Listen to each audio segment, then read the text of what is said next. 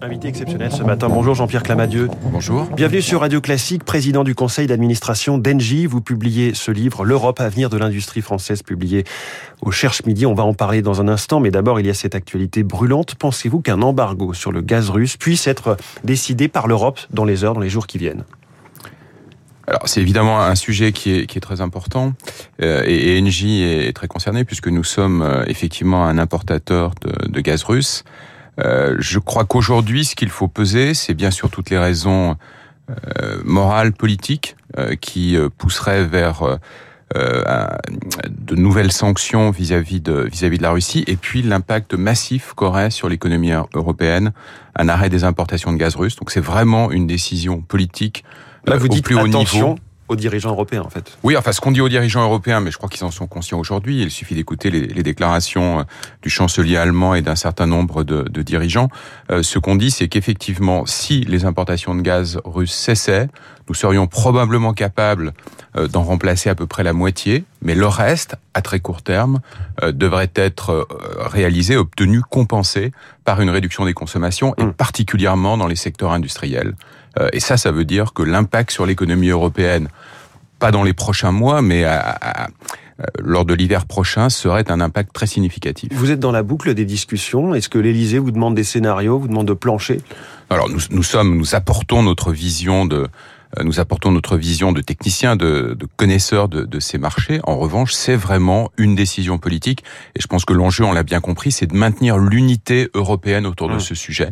Euh, les positions des, des, pays sont un petit peu différentes vis-à-vis de ces problématiques énergétiques. Mmh. Et euh, je pense que le, la volonté du, du président de la République, qui préside le Conseil européen en ce moment, c'est effectivement de maintenir l'unité. Et cette unité européenne, elle est essentielle. Et lorsqu'on parle de sujets énergétiques ou industriels, il faut que l'Europe se voit comme une puissance qui prend des décisions et les met en œuvre avec efficacité parce qu'ensemble, nous pesons. Et Jean-Pierre Clamadieu, président d'Engie, si jamais Emmanuel Macron vous appelle dans quelques heures et vous dit on ferme le robinet, est-ce que vous êtes prêt chez Engie? Que se passe-t-il à ce moment-là? Vous avez des plans de crise? Bien, sûr, hein, nous, nous, sommes, euh, nous sommes prêts. D'abord, euh, en ce moment, les, les, les, prix élevés de gaz en Europe attirent beaucoup de cargaisons de gaz naturel liquéfié qui est l'alternative au gaz que nous recevons par euh, par tuyau. Et je pense qu'au mois d'avril, nous aurons des euh, des arrivées records de bateaux en Europe apportant ce, ce gaz. Euh, nous savons qu'il n'y aura pas d'impact dans l'immédiat, hein, pas d'inquiétude à avoir. Nous sommes, nous arrivons dans la saison d'été en, en, matière gazière, c'est-à-dire celle dans laquelle on reçoit plus de gaz qu'on en consomme et donc on le stocke. Mais tout l'enjeu, c'est d'arriver à reconstituer nos stockages pour passer le prochain hiver avec le moindre impact possible. Sauf que les prix sont extrêmement élevés. Quand est-ce qu'on va remplir nos fameux stocks stratégiques alors, aujourd'hui, ils sont à, combien À 20 à Ils sont à 20 ce qui est ce qui est bas, mais pas un niveau particulièrement inquiétant pour une fin d'hiver. Et euh, en fait, c'est la météo en ce moment qui va euh, provoquer le point de bascule. Je pense que dans les, on a déjà vu des, des journées il y a dans les deux dernières semaines dans lesquelles nous avons injecté du gaz dans nos stockages pour préparer à nouveau l'hiver.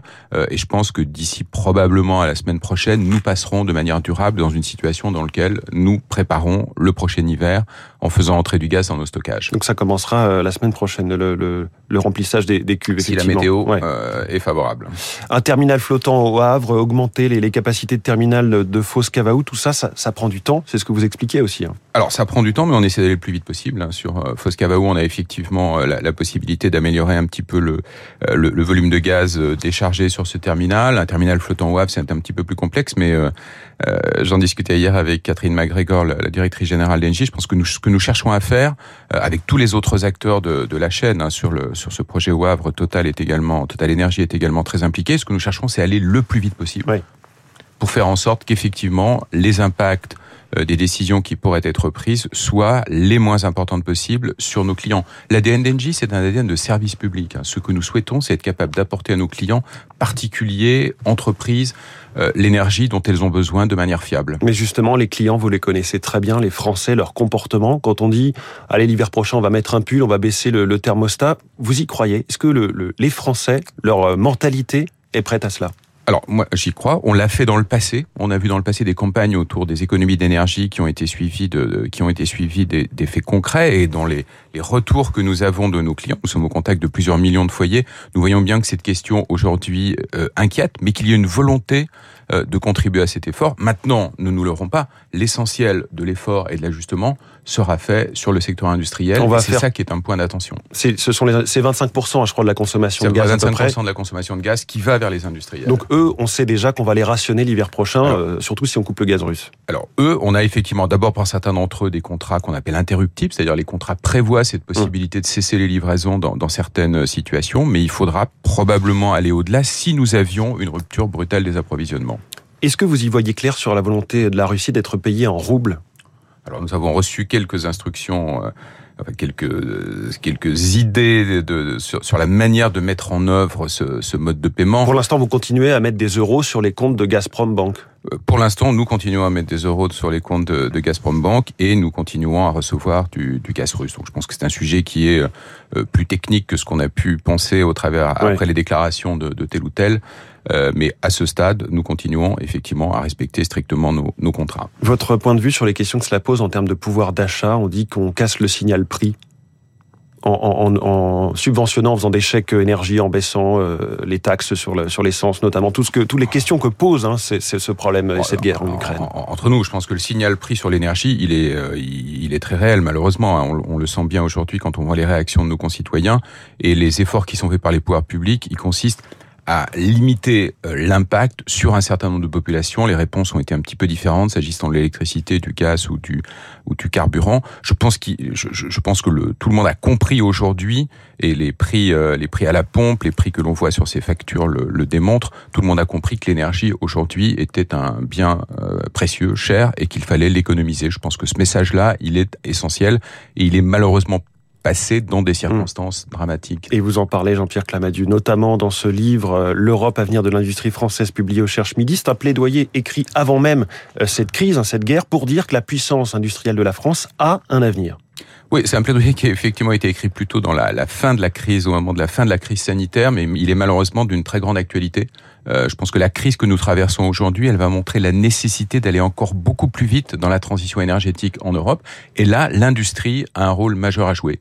Et, je pense que ce rôle, il faut vraiment qu'on le reconnaisse et il faut qu'on s'engage avec euh, détermination, mais aussi une forme d'enthousiasme qui par moments manque un petit peu dans cette idée que la France est une puissance industrielle euh, et que cette puissance industrielle est là sur un certain nombre de, de terrains de jeu la capacité à s'imposer euh, parmi les leaders. Et elle le fera d'autant mieux qu'elle s'inscrit dans un contexte européen. Vous citez dans ce livre euh, les grands projets du passé, on va dire des 30 glorieuses, Concorde, Airbus, TGV, Ariane, mais aussi le modèle industriel paternaliste que vous citez.